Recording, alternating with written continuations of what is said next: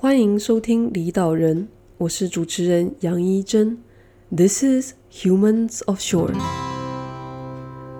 离岛人节目是个访问离开岛屿的人们，分享他们经验的平台，谈谈他们离开岛屿的原因与过程，了解离岛人每一个决定背后的心路历程、经验分享以及近况更新。离岛人节目目前在 Apple Podcast、Google Podcast、Spotify、Anchor FM 等各大平台皆可收听。如果你喜欢离岛人节目，欢迎在订阅之后到 Apple Podcast 给我们五颗星星，让更多人有机会接触离岛人节目。呃，我们刚刚在前面谈了还蛮多，就是关于设计师你为什么会选乐高啊，或者是说一些就是嗯参加乐高甄试的这些部分，嗯，想要。就是请教一下，就是说设计现在在丹麦生活的状态这样子。那嗯，就我自己觉得最近听到的关于丹麦的，呃，讲到丹麦啦，大家会比较印象就是哥本哈根啊，呃，很适合骑脚踏车啊这种，嗯，然后或者是说比较很怎么讲高度国际化的感觉吗？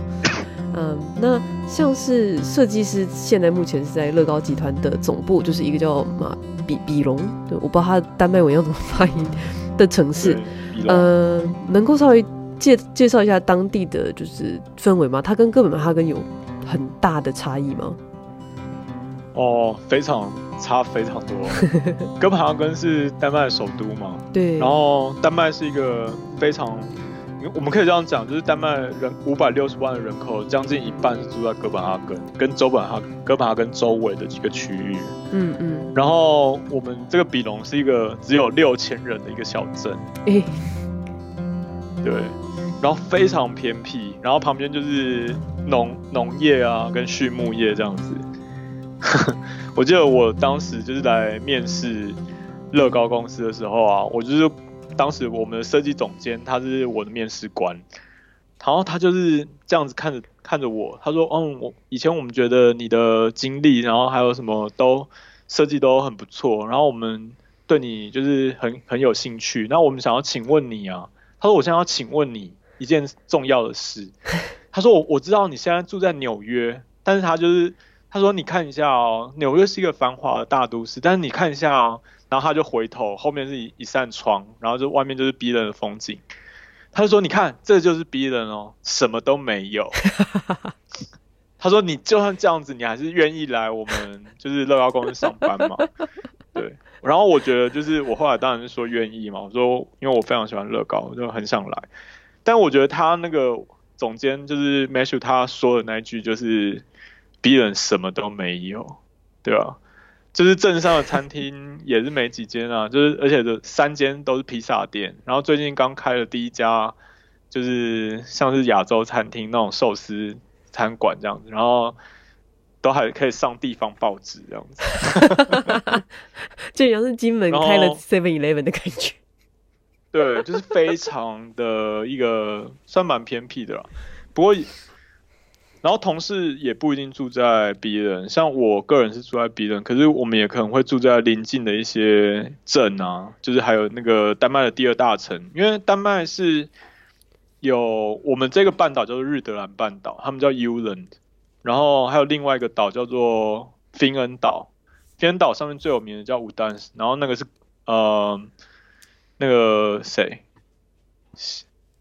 安徒生的故乡，可是他不承认那是他的故乡的那个岛。Oh, oh. 然后还有还有另外一个比较大的岛，那另外比较大的岛叫西兰岛，然后那个就是哥本哈根所在的地方。然后丹麦一半的以上的人都住在西兰岛一半以内的一个地这样子，对啊。然后对我我住的这个 Ulen 这边来说啊，就是 Ulen 几乎都是平原。我觉得丹麦其实算是蛮神奇的啊，丹麦的国土面积跟台湾是差不多大的，可是啊，嗯、丹麦最高的山只有一百七十公尺高，所以它非常的平，然后它每一寸的土地，他们几乎都可以利用，就是做农牧业啊什么的，所以说跟台湾相比，台湾有很多就是山区啊，然后还有那种就是就不宜人居的地方，可是对丹麦来说，它就是。很幸运的，它整个丹麦的国土都是可以住人的，然后可以利用的。然后它的人口也只有台湾的四分之一左右，只有五百六十万，所以就是变成说真的是很空，你知道吗？然后到处就是那种很大的田啊，然后还有各种就是农牧业，然后丹麦养猪也很有名嘛，丹麦养猪听说有两千两百万头，它那个就是有输出猪肉到各个世界，因为他们就是养猪是他们很非常重要的产业，这样子，对吧？然后在 B 人这边就是的生活就是蛮平淡的啦，然后你平常就是不会有特别有什么娱乐啊，然后大家就变说在丹在丹麦北欧人都会追求那种生活的平衡嘛，因为就是你工作不是你最重要的事，你就是还有非常多的时间，就是你你要面对你自己的那个时间，你要面对你自己而已这样子。然后就变成说你要找一些事做，像我很多同事就是因为大家都是设计背景居居多嘛，然后或者是乐高玩家，所以就是大家就会发展一些兴趣的事情啊，然后什么的。然后像我个人的话，我是很喜欢，就是那种放长假或者有个长周末的时候，我就去欧洲各处旅行，然后看建筑啊，然后做什么的。嗯，然后丹麦其实。嗯，他也就大家都想说北欧，北欧，然后是是不是很冷？但其实丹麦是北欧最南的一个国家，基本上这个 Jylland 就是跟德国连在一起，所以跟德国北边的天气是差不多的。然后，而且就是丹麦是这边是一个半岛，然后另外两个西兰岛跟芬恩岛都是环海的，都是岛嘛。然后它其实就是不会很冷，因为就是一直有海上的风这样子。嗯嗯嗯。然后也因为它非常的平，所以他们才会用那么多风力发电的东西。就像台湾，我们平常干印象中，丹麦就是那种很环保能源用的很多，就是因为他们地形的关系非常平，所以风非常大。可是那个丹麦人啊，就是以前我去一家咖啡厅，然后那个丹麦的老板娘就在那边开玩笑说：“哦，丹麦的特色就是一小时内你就可以感受四季，因为。”风实在太大了，然后你就是一下是晴天了，一下要下雨了，然后一下哦变变超级冷，就是就是一小时内就可以感受四季，就是丹麦的特色。哦，对啊，这还这跟大家想的哥本哈根是差非常远的。哦，而且我们这边因为都很远嘛，比如说我们这边要到下一个镇，可能就要好几公里，所以大家也不太会骑脚踏车啊，能开车还是开车。对，然后可能只有哥本哈根吧，比较适合骑脚踏车这样子。对啊，OK。所以，嗯，对，所以刚刚有提到，就是说比隆其实是只有六千人的的的的小镇，小镇。该不会六千人里面有五千都是乐高员工吧？就 没有，因为乐高员工。我听说乐高员工在 Billund 是有将近四千人，但是还包括就是乐高工厂什么的，嗯嗯嗯，还有我们的本部。然后，但大家不一定住在这里，因为这个日达兰半岛上面还有有一个城市叫做 Aarhus，然后它距离 Billund 大概开车一个小时多一点吧，所以很多人是通勤的。然后那个那个哥本哈根是哥本哈根以外的第二大城。但你可以猜，它的人口其实只有三十万左右，就跟就是基隆差不多大哦，对啊，哦，所以它第一大城跟第二大城的落差是蛮大的，嗯，对啊，所以所以哦，所以所以比隆当地就是人一个就是少，嗯，然后他我知道他本来就有就是 Lego Land 嘛，然后呃两年前。Big 设计的 Lego House 也开幕，嗯，然后最近是不是 Lego 总部也也完成了，还是在正在正在盖？哦，对，那设计师，你有去过新的 Lego House 吗？你觉得 Big 的设计怎么样呢？我觉得 Lego House 做的蛮不错的，就是当然就是 Big 也是他们也是把一个概念不断深化嘛，然后他们当时就想要做的。把 Lego House 做的很 Lego，所以它的概念就是把那几块积木拼起来这样子，对啊。嗯。然后我是觉得说，像，嗯、呃，我觉得 Big 毕竟真的是，就是 BIG 本人是那个丹麦人嘛。对。因为丹麦的那个，嗯，环境啊，就是它，你是说真的，跟台湾比，它是没有什么好山好水，然后那种美丽森林什么是没有的，就是很很大很平的各种平原丘陵这样子。然后我觉得这也是有影响，就是就是他那 BRK 的设计的，对啊，因为就是他就是他们对环，我觉得他对环境比较没有那么关心。但是我觉得在丹麦这是一件非常普通的一件事情，因为丹麦的环境让你觉得好像不用太关心。哦，嗯，因为然后所以他们就是蛮习惯的吧。可是如果就乐高 Lego House 给他的机会来说的话，其实盖在别人的市中心盖一个这样子的展，就是有点像是体验中心。我觉得与其说博物馆，不如说体验中心。然后就是还蛮适合的，然后但是 Lego House 里面建筑当然是不错啊，而且它现在是 B 人的最高点，大概是五六层楼高这样子，最高的地方可以环视整个 B 人，然后你就可以直接走上去就好了。对，然后但是它就是里面啊的那个体验的部分，其实是做了非常就是那个策展做的还蛮不错的，因为有结合非常多未来。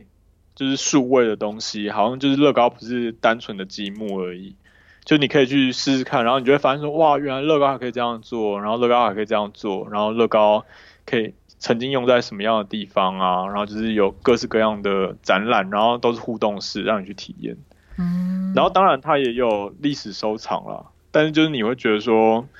呃，如果你你有心的话，你也是有有有有幸运的话，因为乐高的。的盒组实在太多，但是他们会定期在那边就是换一些，就是好像合组，所以你去还会看到你小时候第一盒乐高，或是你人生第一盒乐高这样子。但是就是我觉得它更像是介绍，告诉大家说乐高的未来，然后乐高还能做什么，而不是只是一个单纯的玩具这样子。然后我是觉得还蛮值得一游的，嗯，嗯嗯。然后 Legoland 就是 Legoland 比较像是一个就是普通的游乐园，但是是乐高主题的这样子，就是乐高主题的迪士尼，呃嗯，这样子。之前有有一些同学，然后或是有学长姐，就是有来 Billund 找我的啊，然后我们有带他去那个乐高乐园跟 Lego House，然后 Lego House 都比较。受就是建筑系人们的好评，因为就是有非常多不同的体验。对，嗯嗯，刚刚突然啊，就是刚刚你说的比 Lego House 现在是比龙最高的那个建筑物，然后说，嗯，不愧是乐高总部，嗯、就一般的欧洲小镇，就是它的制高点一定是教堂的中那个钟塔，但是在比龙是乐高。哦、对，这还蛮有趣的，没错，那个地标意象。但我们这边的那个教堂，镇上也是有一个教堂，但是它是蛮现代的，所以它并没有那种高塔。哦，聊聊、嗯。因为丹麦其实，我觉得大家会来，会觉得它可能比较少欧洲风味那种感觉吧。嗯，对啊，除非你在哥本哈根那附近啦。对啊。哦，有。所以，嗯，像设计师，你当年嘛，就是五五五年前、六年前。嗯，是第一位到乐高总部呃设计部门工作的台湾人。那可以就是跟大家稍微聊一下，就是在公司里面的工作氛围啊，或者是说嗯责任或者福利啊这种部分吗？其实那关于那个福利的部分，大家都会说北欧工时很短，就是没错，它就是一周是三十七小时。然后我觉得工作上来说是很自由，因为有点像是你就是尽力完在时间内完成你的工作，对啊。然后关于那种放假的部分，就是欧洲都是二十五天，然后大部分的欧盟国家都是二十五天啊，一年。然后乐高有另外多给了五天假，就是因为我们在圣诞节的时候。就是丹麦毕竟也是一个基督教国家，然后他就是在圣诞节的时候，公司会强迫关两两个礼拜的。这一方面是放那个圣诞节跟新年，一方面是乐乐高本部这边会多放五天，然后要大家那个时候不要待在公司这样子。所以我也是都会选说大概这个时候回台湾了，对吧？哦。然后。在乐高工里面工作来说啊，我觉得这算是北欧的特色嘛，就它的阶级其实是非常扁平的。就比如说我刚刚说的那个我们的设计总监，他其实他就跟我们就是另外一组人坐在一起，他并没有他自己有一个大办公室啊，然后或者什么的。然后你平常遇到他的时候，你其实也可以直接跟他说。然后有时候也会可也会遇到我们 CEO，然后你就是你要跟他们搭话，这个都是很 OK 的。然后我我那个设计，因为我上面也有我的设计经历，然后他们就会变成说大家都非常直接，然后沟通非常蛮容易的。然后他们也在丹麦啊，就是丹麦人也比比较不会歧视说，因为比较比较难看得出来吧。就是就不会比较不会有那种阶级的差异，然后也因为就是我刚刚不是有在前面有提到说他们选择没有很多嘛，就像比人这种小镇，然后北欧人其实是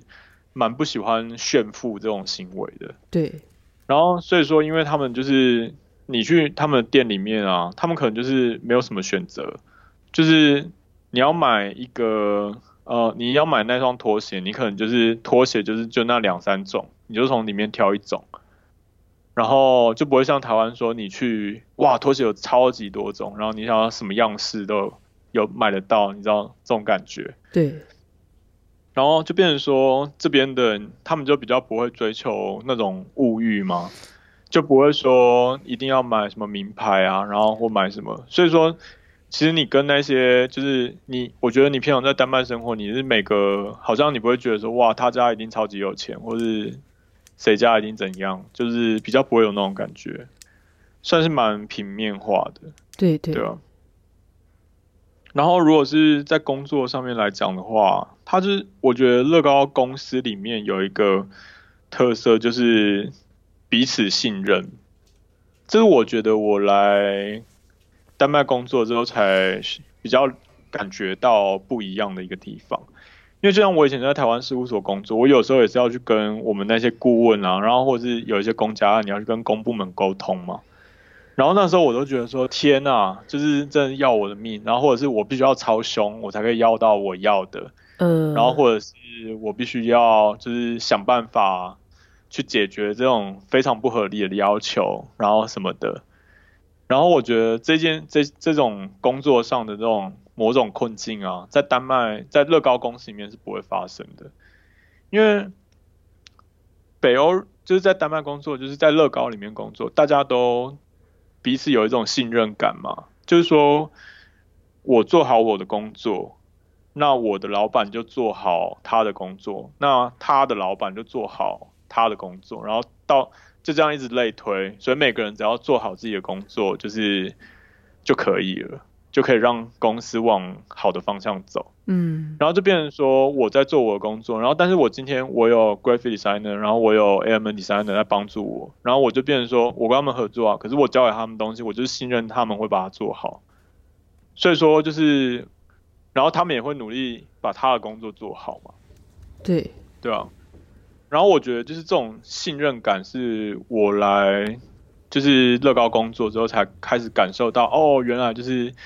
当然我以前有一些好同事，可是不是每一个都是好同事。那可能现在就变成说就是哦，我就是交给这个同事，那我就是可以很放心。当然，我我觉得这只是比例问题，在乐高里面还是有一些人是我就觉得天啊，我真的可以交给他吗？但那种人就是蛮少的，嗯，对吧？对，所以我觉得整个气氛来讲算是这样吧。然后我觉得这才是真正的责任制，就是大家都把自己的工作做好，那就是对啊。而且就是我觉得他们也蛮重视你的休个人时间、休息时间。就像你今天有事要请假，没有人会问你为什么，就是你该请就请，就是你的那是你的权利嘛。然后甚至你假请不完，公司还要拜托你，拜托你一定要找时间把它请掉什么的。对啊，嗯嗯，然后所以说算是蛮自由的啦，然后就是大家尽力完成工作。那像我除了就是呃每年冬天的时候会回台湾以外，就是我平常也尽量就是因为夏天的时候丹麦人他们那种学生啊、小孩也都是放假，然后他们就常常会请个那种一个月的假，然后陪家人出去玩什么的。对，因为你一年就是有二十五天嘛。对，对吧？然后我、哦、那个时候公司就是会有一些比较轻松的时候嘛，但那种时候就是我也是会请个假，然后出去哪里走走，就像以前就是年轻的时候就还在做建筑旅行那种感觉，对吧？嗯。然后，但是我觉得说了这么多好像都是很好啦，但其实丹麦还有个特色就是税非常的高，对，就是我每个月的薪水啊，它。基本上，它就有百分之四十二是要缴给丹麦政府的，嗯，然后这里面包括就是你的健康保险，然后就是还有各种其他的福利，但是其实丹麦政府的福利啊，大部分都是给丹麦本地人，嗯，然后尤其是给丹麦的下一代，就比如说你在丹麦有孩子啦，然后。就是他们的教育什么全部都是政府付，而且政府还会给他们就是零用钱，保证他们求学的生活什么的。但是这些好处都是给本地人居多。就有时候我会觉得说，就是外国工作者在这边缴非常高的税，可是就是福利并没有，就是比如说我们在台湾想象那么好。就是我是说关于政府给的福利了，对对吧？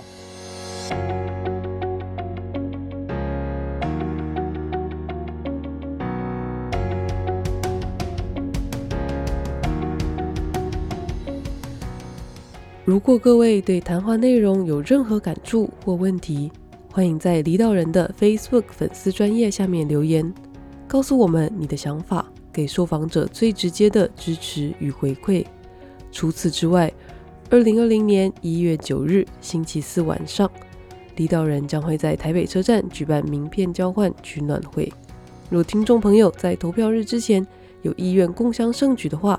欢迎至 Facebook 粉丝专业的活动页面报名参加，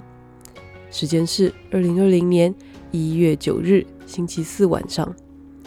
离岛人名片交换取暖会在台北。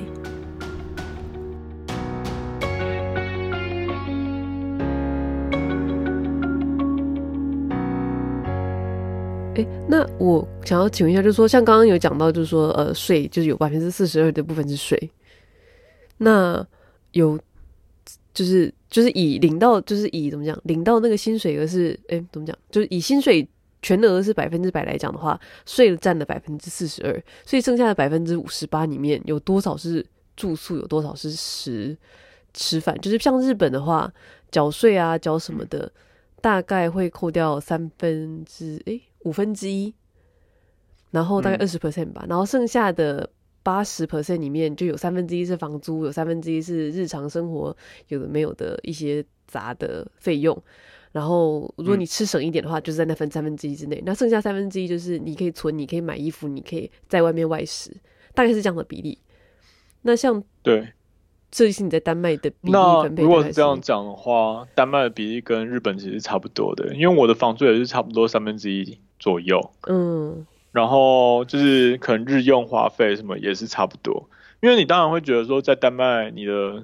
就是薪水很高嘛，跟台湾相比，可是，在丹麦这边北欧这边的消费也是非常的高，对，对啊。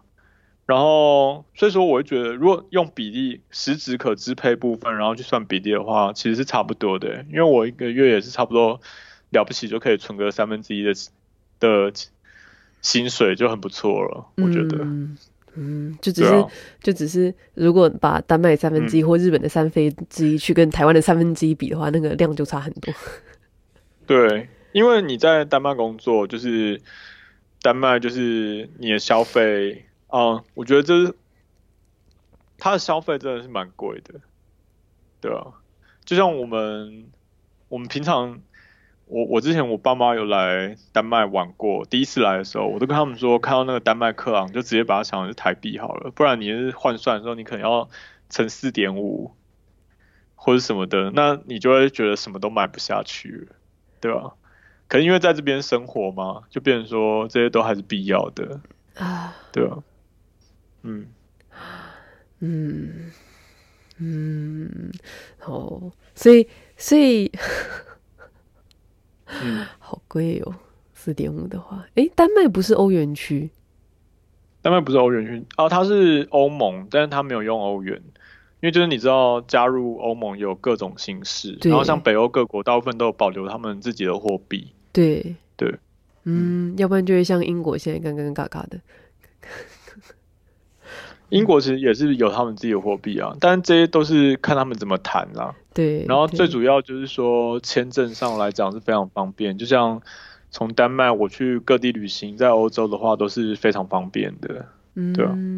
所以呃，像现在设计师，然后如果你是欧盟的人的话，对，就是你要比如说英国人或是德国人，你要来住丹麦，这都是非常容易，就是你可以直接在这边租个房子。当然，就是如果像我是欧盟以外的人来到丹，来到欧盟的那个国家去。那我就只能住在丹麦，因为我是在丹麦工作。但如果你是欧洲其他国家的人，你是可以在自由迁徙的。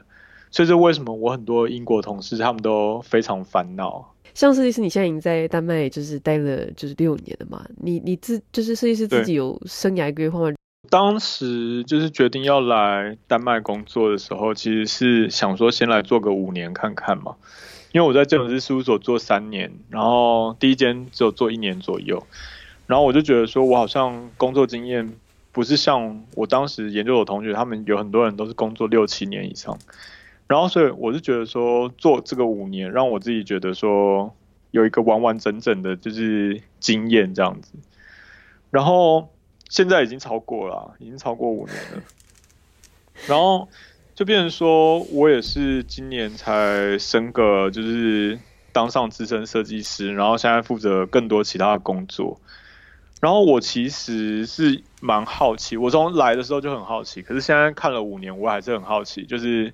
关于就是在欧洲这些人，大家感觉好像工作是跟台湾相比是相对轻松的，跟美国也是，然后但是就是竞争力却还是蛮强的，然后到底是为什么？然后还有就是，乐高公司身为这么大的一个，因为曾经是全世界最大的玩具公司嘛，但不过那个排名每年都在换。然后就是他是怎么管理他的员工啊，然后就是做这些事情。我其实是很想要学学会，就是也有那个关于管理方面的一些，因为像现在资深设计师之后，就有点像是半做设计半管理，就是你必须有一些额外的一些工作嘛。像我就是有在做，就是规划这个零件设计的部分。然后可是再上去之后，如果我会很希望说，五年已经过了，然后现在的接下来这五年，就想说在这边看看是不是能够看我可以就是爬到什么样的位置。然后就是有一次，我不知道我个人对他们那种管理是有点兴趣的，就是还有在教育员工，然后的这个方面，所以我想要说尽量的努力看看啦，因为毕竟不是。就是在一个国外，在任何一个国外的环境，然后要努这边争得你的一席之地，我觉得都不是一件容易的事。然后就是如果已经可以做到，那就试试看能够走走得多远。嗯嗯，对吧？嗯嗯，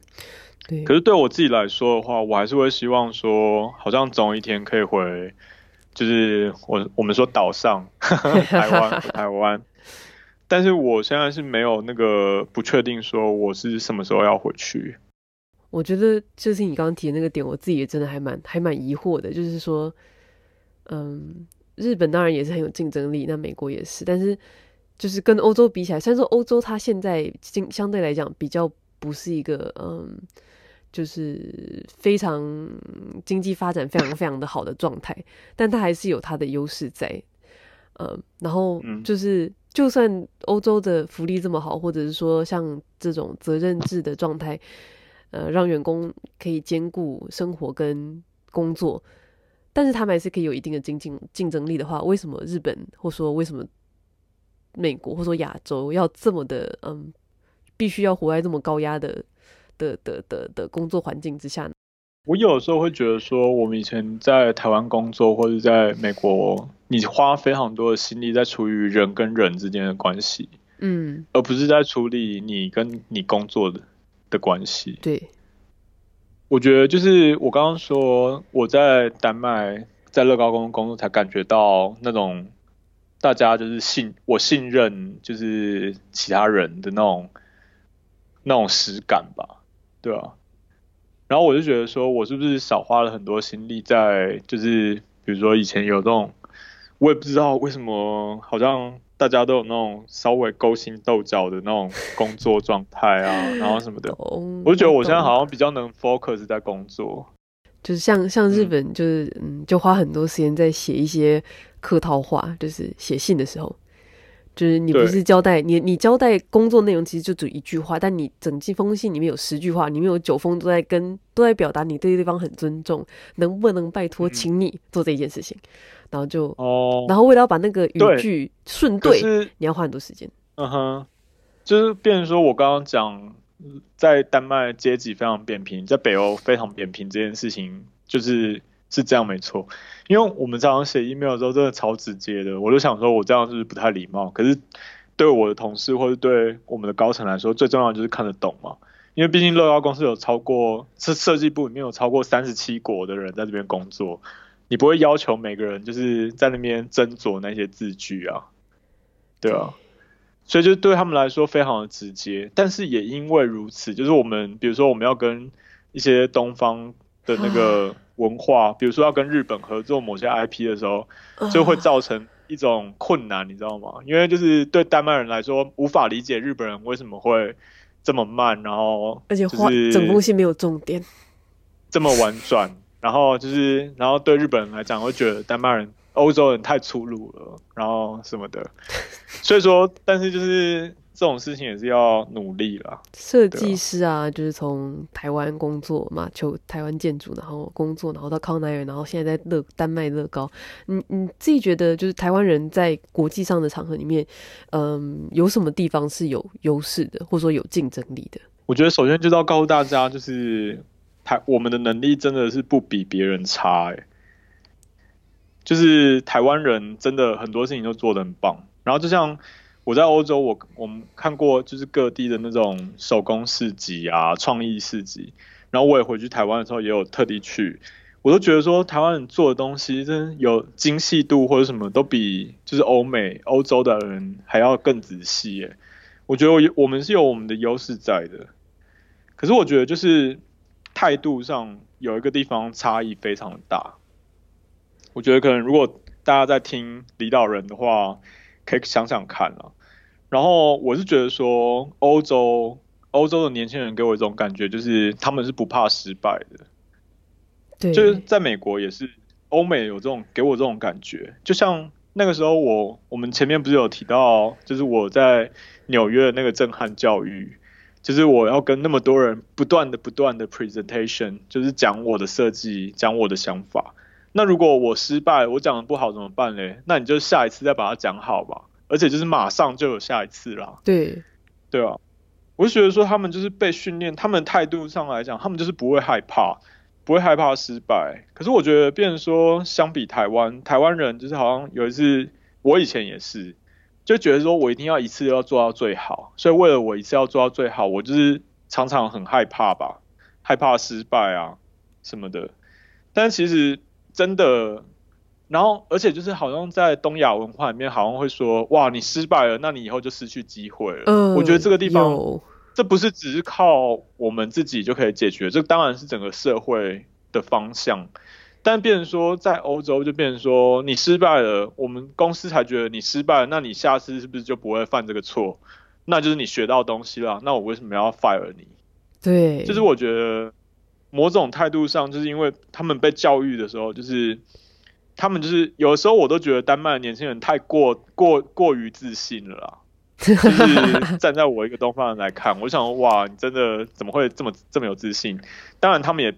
不知道，他们有时候就会让你觉得他们就是很不知天高地厚，很鲁莽。可是他们的那个就是勇气什么的，就是跟我们台湾是差蛮多的。然后我也觉得说，就是他们是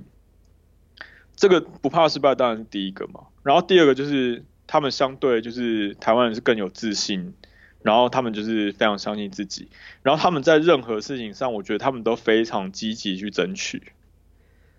就是说，可能你说他们做决定比较快，然后还是说他们比较喜欢争取机会，然后就是去表现自己啊。有时候我都会觉得说，他们有些人非常 over，然后，但其实对他们来说，这是这就是一做一件理所当然的事情，对啊。但他们也不是说他们要比你好，就是说好像他表现自己就是说，哎、欸，我比你厉害哦。他不是这个意思，他就是只是要说，就是哎、欸，我觉得这件事这样做会更好，那他就直接讲啦。他也没在想说，哎、欸，我是不是等谁谁谁发表意见，我再来就是呃看我的这个意见是不是适合啊什么的。他们其实不是，他们就是有话直说，对啊。嗯然后我就觉得说，嗯，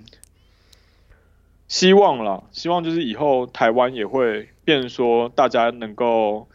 有这样子的条件，然后就是让你可以去这样子，就是直言啊，然后或者是工作的时候，就是你变成说你可以不怕失败，因为我觉得大家可能某些人在听就觉得说，哇，我说希望大家可以不怕失败，那但是在台湾可能某些场合你就会觉得我。我我无法这么做，那我觉得你会这样想，就是因为就是我们跟欧欧美人的差异在这里，嗯，对啊。但其实我真的要再重申，我们真的没有比欧洲人差，然后或者什么的。然后有一次，有时候看他们工作，我就觉得他们好像很懒散，对，对啊。但是制度上来说，就是在台湾有很，对，我们要追求公平正义，然后还有很多大家需要。一起努力的事情，但对于你自己能做的，就是你要就是有点像是你要相信自己吧，然后要不怕失败，然后要主动就去找机会。我觉得这些都是蛮重要的。但是真的，嗯、我刚刚说的都不是要你去打倒别人，或者表现的比别人更厉害，对，而是要去想办法把一件事情就是做的最好，对啊，我会觉得是这样。嗯，这是观念上的差异，但是就是我觉得现代的年轻人就是有像现在这个时代啊，其实已经有更多的机会，因为就像我觉得网络这么这么方便，也都是一个机会吗？嗯、呃，就是我觉得等大家以后变成社会的中间的时候，就是大家一起来慢慢的改变我们那个观念。嗯，我觉得会希望是这样了。嗯嗯嗯，完全同意。对，所以所以呃，今天就很谢谢设计师，就是给了我们这么多关于呃，就是自己的关于乐高的这些就资深乐高玩家的经验吗？还有呃，就是关于乐高公司或者说像丹麦比龙的一些呃经验谈这样，然后还有谢谢大家，大家可以做的。就是我们我们这一代过十年之后，或者过五年之后可以做的事情，这样。对，然后就是其实哦，最后我想要补一个，就是其实那个啊，就是设计师，你有提到陪恰库恰吗？对。然后裴恰库恰就是他是东京的建筑师。哦，这个我们在乐高也有在做。对对对，然后他其实就是皮恰库恰的创办人，就是 Klein Dyson 事务所的那个，他们是乐高迷。嗯哦，真的哦。对，然后他，我我前几天吧去参加，就是今年最后一次的，呃，陪东东京裴恰库恰，他们他们两位每每次的东京裴恰库恰都会出场，就是会去当主持人介绍这样，然后他就有稍微讲了一下他对乐高的热爱这样，然后他就他好像对好像有想要跟嗯乐高公司谈某种合作吗？就是明年，因为明年是二零二零，裴恰库恰是二零二零嘛。所以他们明年二月在呃二零二零年的二月有一个全球裴恰库恰日之类的东西，然后他好有谈有说他们好像想跟乐高公司讨论类似合作案，但我没有很清楚他们现在谈到什么地方。这样，今天就谢谢就是设计师，大家如果有空的话一定要去就是丹麦的 Lego House，因为我也有想要去。嗯嗯嗯嗯，欢迎欢迎，对对，好，谢谢大家，谢谢。感谢各位收听《离岛人》，离岛人节目东京时间每周日早上九点更新。如果你喜欢这个节目，记得订阅离岛人频道来获得最新的节目内容。如果听完离岛人们的故事，让你有任何收获或想法，也欢迎在离岛人脸书上留言，或分享给想要离岛的朋友们。同时，如果你有故事愿意和离岛人分享，朋友想要出卖，欢迎私讯离岛人或直接填写官网上的问卷，让离岛人知道。我们下周见，我是主持人杨一真。This is Humans of Shore。